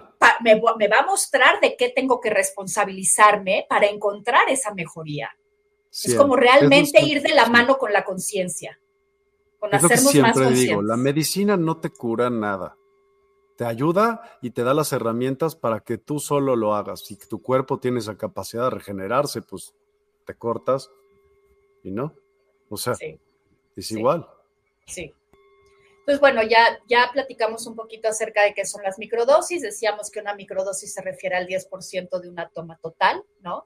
Pero ahora que platicábamos con Javier, Miguel, sí quiero decir algo que, se me quedó en la mente porque él hablaba de resistencia, ¿no? Él decía, es que yo, si me tomo una microdosis, me, temo que me tengo que tomar medio gramo porque soy súper resistente. Esto es real, hay mucha gente que tiene una resistencia alta a la psilocibina, pero algo de lo que yo me he dado cuenta, Miguel, es que conozco muchas personas que empezaron teniendo una resistencia alta a la psilocibina y que después se pudo, se pudo regular la parte de la resistencia conforme fuimos trabajando con las microdosis. O sea, esto no quiere decir que si hacíamos microdosis, la persona siempre se va a tener que tomar este medio gramo, ¿no? O sea, el asunto es a poder también apoyar a la persona a, que se haga esta, esta regulación. ¿Y cómo vamos a saber si la persona tiene o no esta, esta resistencia? Pues obviamente probando. ¿No? Ahora a mí, yo no soy de la idea de que si la persona tiene resistencia hay que entonces subirle la dosis para que entonces podamos, sino que se van el protocolo, hay que empezar a jugar un poco como con el protocolo, de tal forma que siempre podamos ir a un, a un, este, a un tratamiento en donde podamos regresar al 10% de lo que sería una macrodosis. Ok. Ok. Ok. Sí. Y no es para todos. ¿Tú dirías que no es para todos una macrodosis? ¿No es? Ojalá que sí fuera. ojalá que sí, ojalá que sí fuera, ojalá que, ojalá que sí las personas se dieran la oportunidad de tener esta, esta, esta experiencia. Lo que pasa es que si no todo el mundo entra y no todo el mundo se atreve y no todo el mundo, pues sería esto como decir que, pues yo te puedo decir, por ejemplo, ¿no? O sea, si va a ser o no va a ser, solamente lo podemos saber en la medida de la experiencia. O sea, yo te puedo decir, por ejemplo, que yo no puedo tener contacto con el THC, ¿no? De la marihuana. No puedo tener contacto con el THC. Me pongo muy mal, ¿no? A mi cuerpo no le gusta. No somos, no, no, no podemos. Puedo tomar CBD, pero no puedo consumir THC. Bueno, y hay otros muchos cannabinoides. Sí, sí, no, bueno, pero, pero, pero bueno, lo que entiendo por, por, por el contacto que he tenido, ¿no? Entonces, de, de, estoy poniendo este ejemplo porque decir será para todo el mundo sería como decir, ay, pues entonces esta otra sustancia también es para todo el mundo y yo sé que no todo es para todo el mundo. Pero lo que sí quiero decir es que si por ahí tienes la cosquillita, si por ahí estás recibiendo la invitación, porque así son las medicinas, ¿no? O sea, un día te levantas y es así como de, ¿y qué pasaría si me hago una macrodosis de hongos? Recibe la invitación déjate llevar por la invitación. Ahora que mencionaste esto, ¿cuáles son las diferencias? O ¿Cómo se compara la psilocibina con otras sustancias psicodélicas como el LSD, mescalina? Híjole, pues son diferentes compuestos químicos. De hecho, el LSD de hecho es, es este, psilocibina sintetizada. El LSD salió de la síntesis de la molécula de la, de la, de la psilocibina. Del pan de centeno. Pues del hongo. Usaban las brujillas, que les decían las brujas porque pues, alucinaban porque se les quedaba ya el pan. El hongo. pero, Lo que, pero lo que se comían era el hongo. Ah, sí, sí, obvio. ¿No? Se echaba a perder y lo que se comían era el hongo. Ok, entonces, ¿ese hongo tenía psilocibina o tenía Seguro, no sé no, no te puedo decir si con, si, pero sabemos, o sea, si estaban teniendo lo, que se, lo que se conoce el día de hoy como una experiencia este, psicodélica a través del consumo, consumo de hongos es a través de la, de la psilocibina. ¿no? Entonces yo, yo, yo podría asumir que lo que se estaban comiendo era el hongo que se producía en el pan. Claro, claro. Y que debió de haber tenido un cierto grado de psilocibina y que por eso pues, se volaban. ¿Cuáles tú crees que sean los principales desafíos legales y éticos relacionados con el uso de la psilocibina? Híjole, pues primero tenemos que legal, que primero tendríamos que legalizarla. Pues muchos grupos indígenas pueden. Ah, de hecho, de hecho hay una, de hecho hay una parte en la, en la, en la Constitución, o sea, en la parte de la, este, de la legislación, en donde si la, la psilocibina sí puede ser utilizada dentro del, de, o sea, o dada por un chamán que lo esté utilizando como parte de un proceso de sanación. Marian Mendiola, gracias por esta información. Varios amigos me han sugerido hacer una macrodosis, pero me da miedo por no tener suficiente información y quiero experimentarlo con una persona que sepa en la que yo confíe. Pues márcale a, a Alexandra, evidentemente. Sí, pues bueno, digo, si te gustó, sí, exactamente, sí, si te sentiste conectada, identificada y crees que puedo este, acompañarte con muchísimo gusto, pues estoy, este, ahora sí que a tu servicio, ¿no? Para, para poder hacer esta experiencia. Yo no trabajo. ¿Cuáles son los riesgos eh, asociados con el uso de psilocibina y qué precauciones deberías de tomar antes de usarlos, de tomarlos? No, pues, pues el riesgo es, o sea, bueno, la sugerencia acá es que no debes de combinarla con ningún, de entrada con ningún medicamento. O sea, si estás tomando medicamento psiquiátrico, no deberías de, utilizar la psilocibina y mucho menos en una macrodosis. Esto puede generar que tengas un brote, un brote este, psicótico, un brote esquizofrénico. Eh, no se sugiere tampoco, evidentemente, que se combine con con alcohol, o sea, no deberías de tomarte la psilocibina y entonces tomarte unas chelas y unas botellas de, whisky, ¿no? Este, eh, ¿Qué pasaría? pues no quiero decir qué pasaría, pero pues yo creo que también por ahí se te, se te cruzan los cables, ¿no? O sea, es como, como, como entender que estás utilizando un, estás utilizando, es como si te digo, este, te voy a dar un, te voy a dar un es que la, esto es como el entendimiento, ¿no? Tú vas al doctor y el doctor te manda ciertos medicamentos y te dice, con este medicamento no puedes tomar alcohol. Y pues simplemente no tomas alcohol porque es un medicamento. Claro. Entonces es tomar, es tomar esto como con esa seriedad. O sea, no es como que, ay, pues si no me va, si no me da un brote psiquiátrico, entonces sí me tomo la psilocibina y me tomo, o sea, pues hay que ver, o sea, mira, no hay, no hay hoy por hoy un registro de que alguien se haya muerto de una sobredosis de, hongos, o sea, no hay registro por sobredosis de hongos, de muerte por sobredosis de hongos.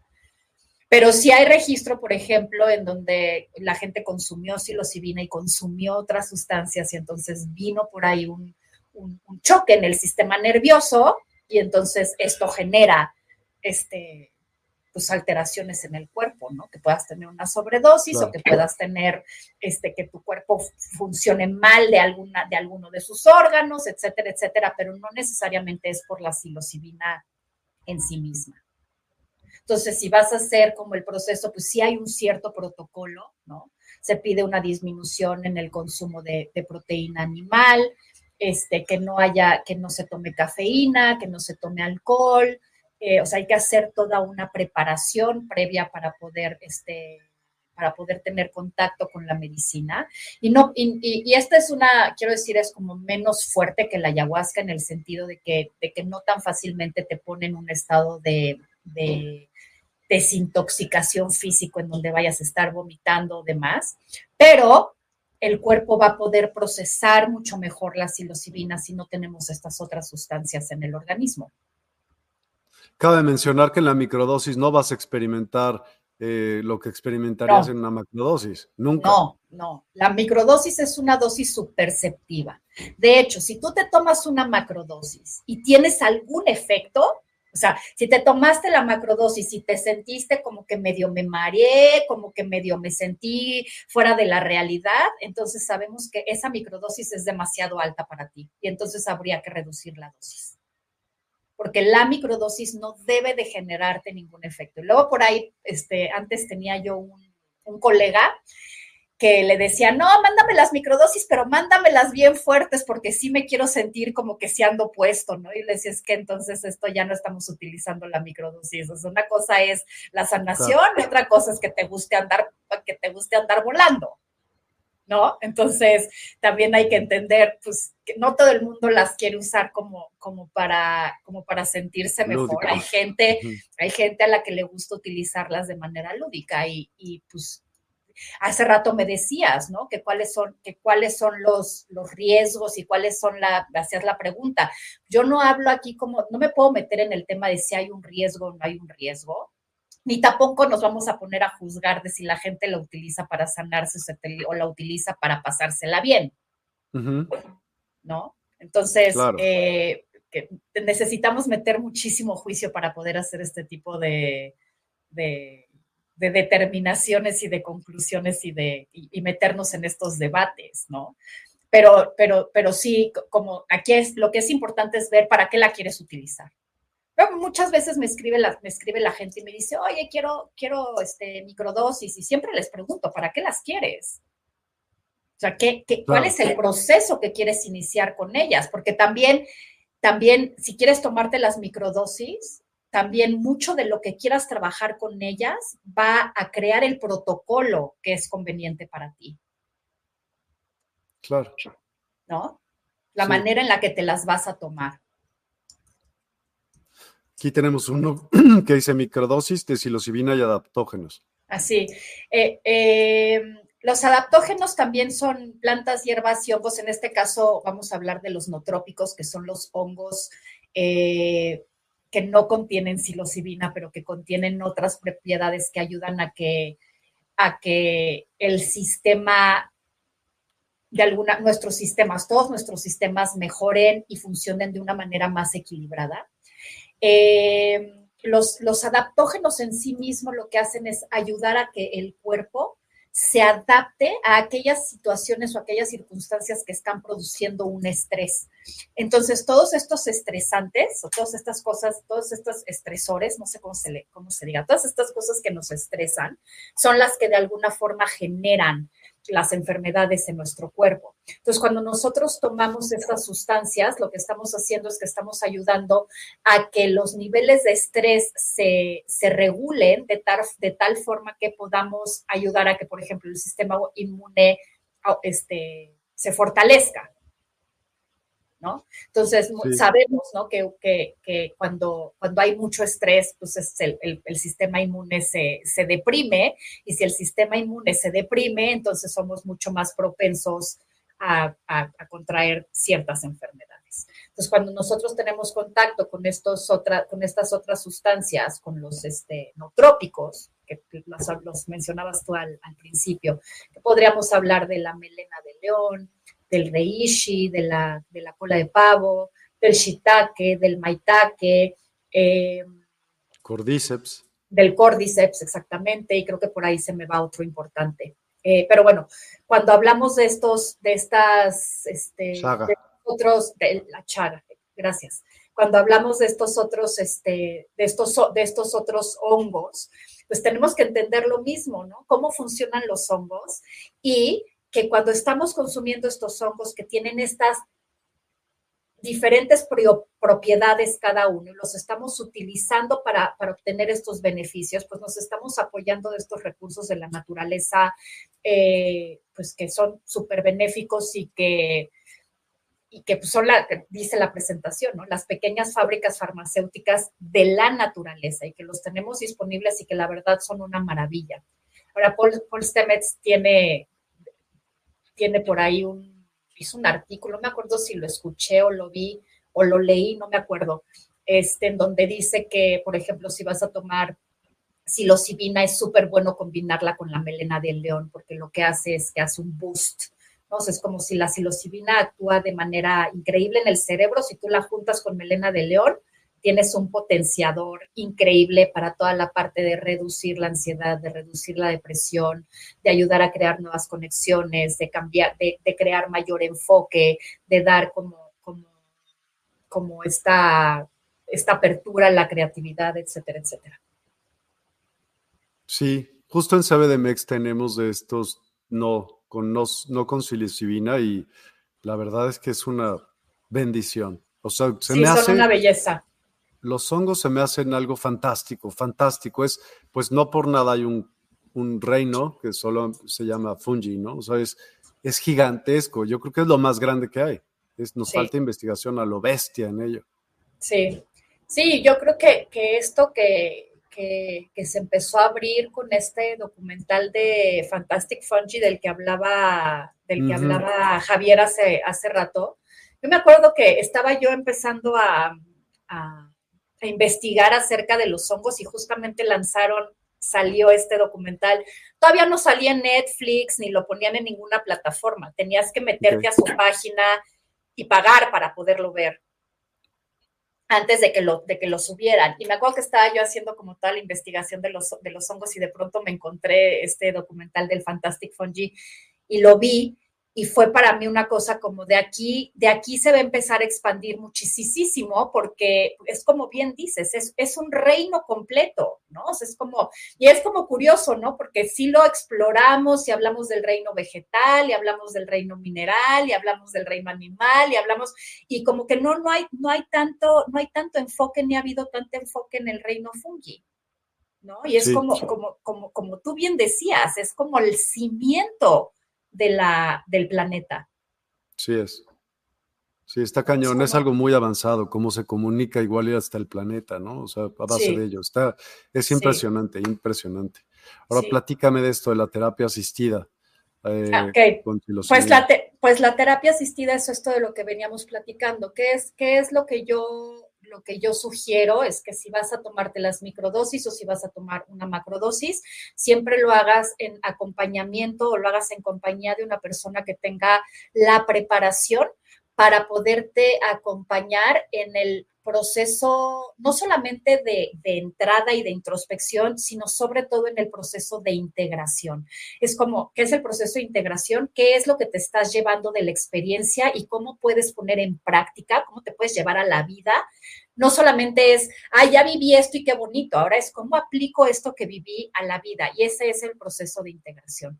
Muchas, este, yo decía, a muchas personas les gusta hacerlo por ellas mismas, pero de verdad no es lo mismo hacerlo con una persona que te pueda no solamente llevar de la mano en el proceso, porque cuando tú tienes la experiencia, la medicina te mete en el proceso, pero sí es, o sea, no necesitas que nadie te acompañe, de hecho, ese debería de ser un proceso de introspección a donde tú puedas entrar solo pero sí es bien importante tener a alguien con quien puedas integrar, alguien que te ayude como a bajar la información, como a, ver de qué me di cuenta y cómo esto de lo que me doy cuenta, cómo lo puedo aplicar en diferentes áreas de mi vida.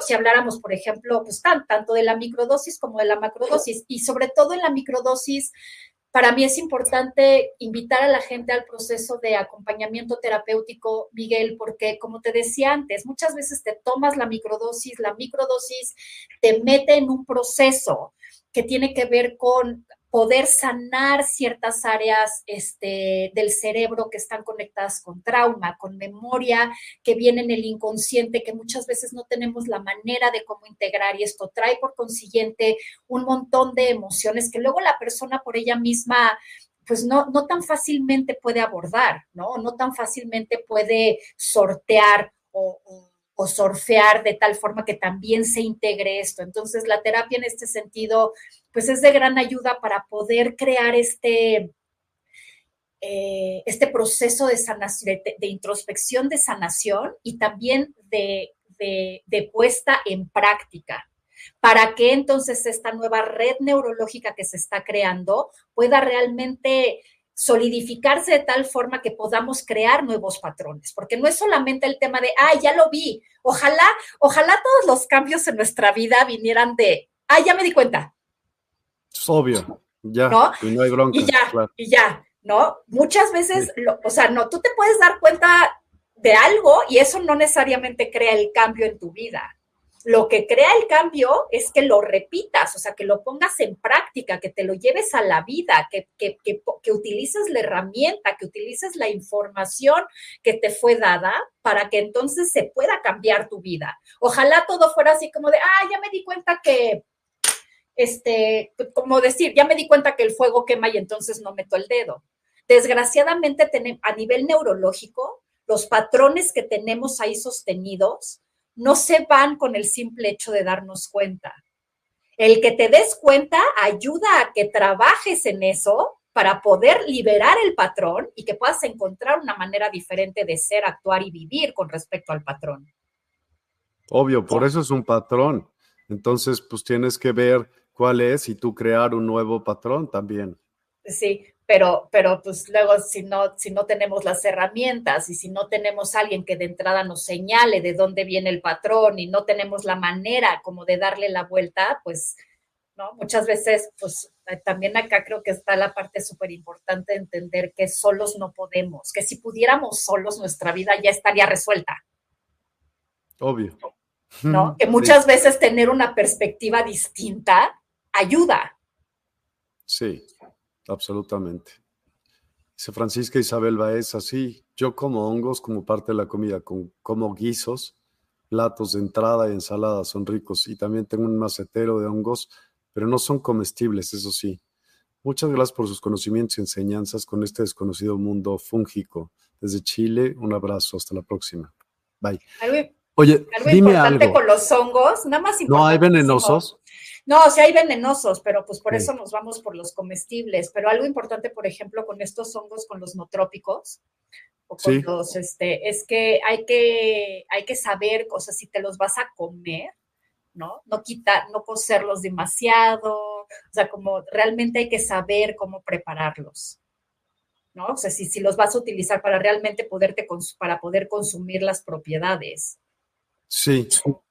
¿No? O sea, tienes que saber cómo prepararlos para que realmente te caigan bien. Hay ciertos de estos hongos trópicos que si te comes, por ejemplo, la piel, es contraproducente. Entonces hay que saberle, ¿no? O sea, es como no es solamente fui, compré la melena de león, la corté, la rebané, la preparé un guiso y ya me la comí. Entonces es como, como hay que saber al momento de preparar cómo hacer la preparación y cómo hacer la cocción para realmente estar recibiendo los nutrientes. Totalmente psilocibina para la expansión de la conciencia. Pues, ¿qué más decimos, Miguel?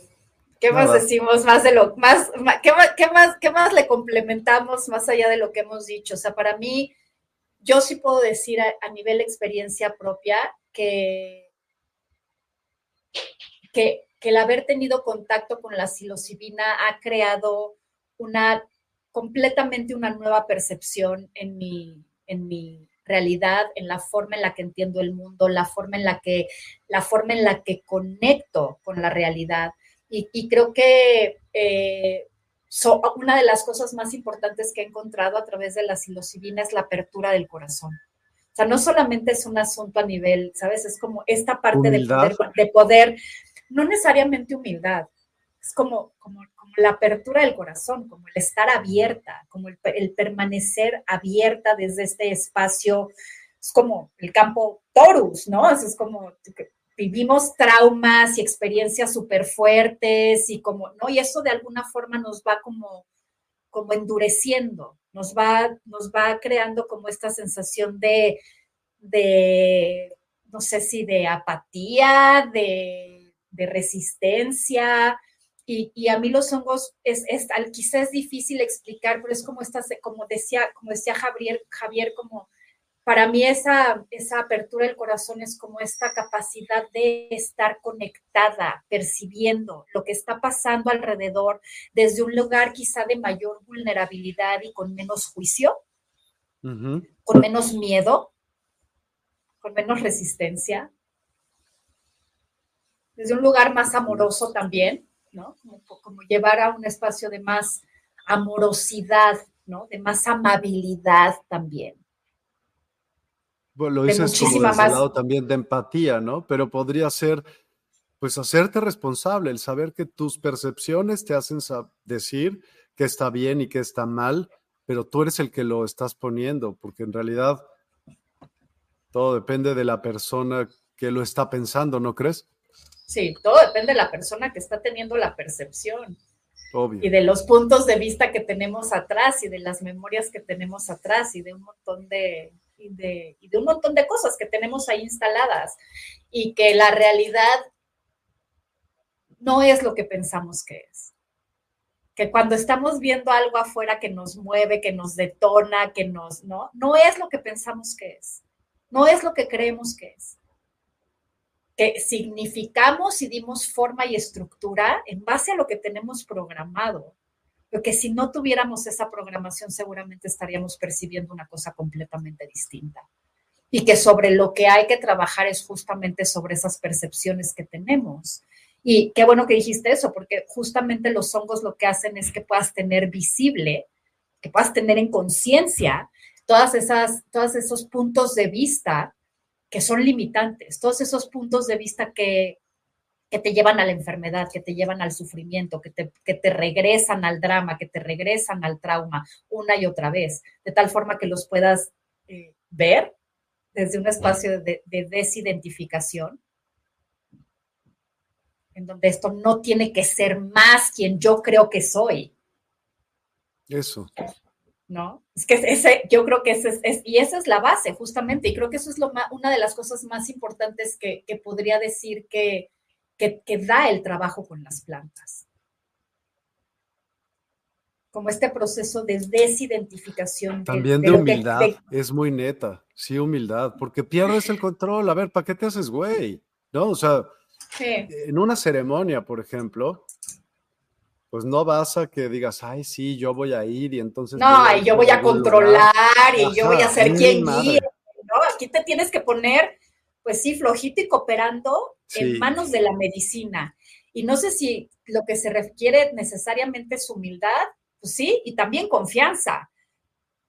Pues sí. ¿no? Fluir. pues yo ya, yo ya aquí estoy y yo me voy a dejar ir a donde a lo que sea que me tengan que mostrar sin resistir sin resistir, sin resistencia. Y, quitando, y quitando, quitándome de en medio, ¿no? Eso es porque eso yo creo que es un poco lo que, nos, lo que nos pasa con todos nuestros juicios y nuestros puntos de vista, es que nosotros nos ponemos en medio de, de, de, la enseñanza, de lo que el universo nos quiere mostrar constantemente. No, no, no, es que yo creo que esta es la verdad. Ya te pusiste ahí, entonces ya no puedes ver más allá de lo que estás creyendo. No, porque es que si yo suelto esta verdad, quién sabe quién voy a ser pues quizá, quizá esta sea la invitación a través de la medicina a, permitirte, a, permitirnos experimentarnos como lo que realmente somos más allá de nuestras ideas y de los conceptos que tenemos de nosotros mismos. Absoluto. Alexandra, es un gustazo tenerte de nueva cuenta. Esperemos que verte en despierta.online muy pronto como pues también facilitadora de este tipo de terapias a larga distancia, que es pues lo nuevo que hay ahora. Claro, eh, claro. Te agradezco muchísimo los datos de contacto. Ahora quiero que los digas en viva voz porque hay muchas podcasts, eh, podcasts que se va después. Entonces, los he puesto durante el programa, pero habrá personas que no pueden leerlos. Sí. Esto. Y entonces quisiera los claro, por favor. Adelante. Claro que sí. Eh, pueden encontrarme en Instagram como microsanación.siloterapia. Eh, y también el correo es silo, es P S Y L O microsanación arroba gmail.com. Y bueno, pues para mí muchísimo gusto también, Miguel, que me hayas este, invitado a estar de regreso con ustedes, volver a tener contacto con esta comunidad tan hermosa y de, y de apertura de conciencia y, pues aquí seguiremos estando con muchísima gratitud y, con, diferentes temas, porque ya sabes también que podemos, que temas tenemos ahí un montonal y que yo siempre feliz de venir y compartir contigo. Me late increíble, ojalá y sí sea. Ahorita lo agendamos ya eh, acabando el programa. Claro. bueno, nada más comentarles que también en cbdmex.com tenemos este tipo de, entógenos, como decía eh, Alexandra, y pues pueden ver más información también como para qué les puede servir, algunas cosas. Y bueno, pues te agradezco enormemente Alexandra, y ya te gracias. seguro gracias. muy pronto. Y gracias a todos los que se unieron el día de hoy. Eh, nos vemos más noche. Hoy tenemos un programón también en la noche que vamos a hablar acerca de alquimia tradicional de alto grado con Javier Acuña. Si no sabes de este tema, no, no, te lo pierdas. Si te interesa ese tema, menos te lo vas a perder. Es lo Maximiuri del Planetiuri también. Así que mil, mil gracias y pues gracias, increíble día a todos. Gracias a ti. Gracias, hasta luego.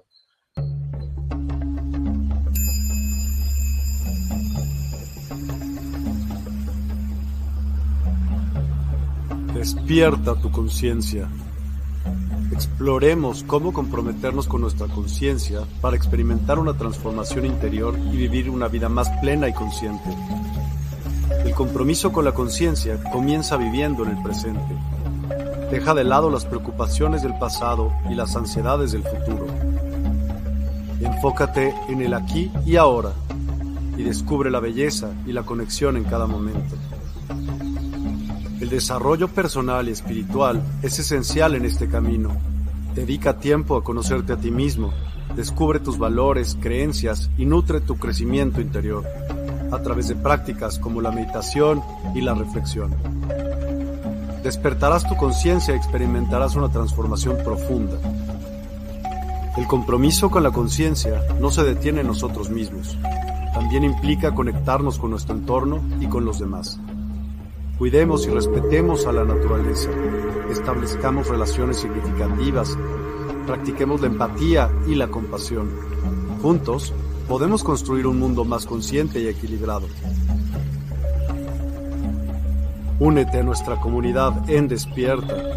Participa en nuestros programas en vivo, donde descubrirás enseñanzas inspiradoras, técnicas de meditación y conversaciones reveladoras. Síguenos en nuestras redes sociales para obtener contenido adicional y ser parte de nuestro movimiento de despertar de la conciencia. El compromiso con la conciencia es un viaje personal, pero juntos podemos construir una comunidad consciente y transformadora. Es hora de despertar tu conciencia y marcar la diferencia en tu vida y en el mundo. Despierta tu conciencia y únete a nosotros en este emocionante viaje de transformación.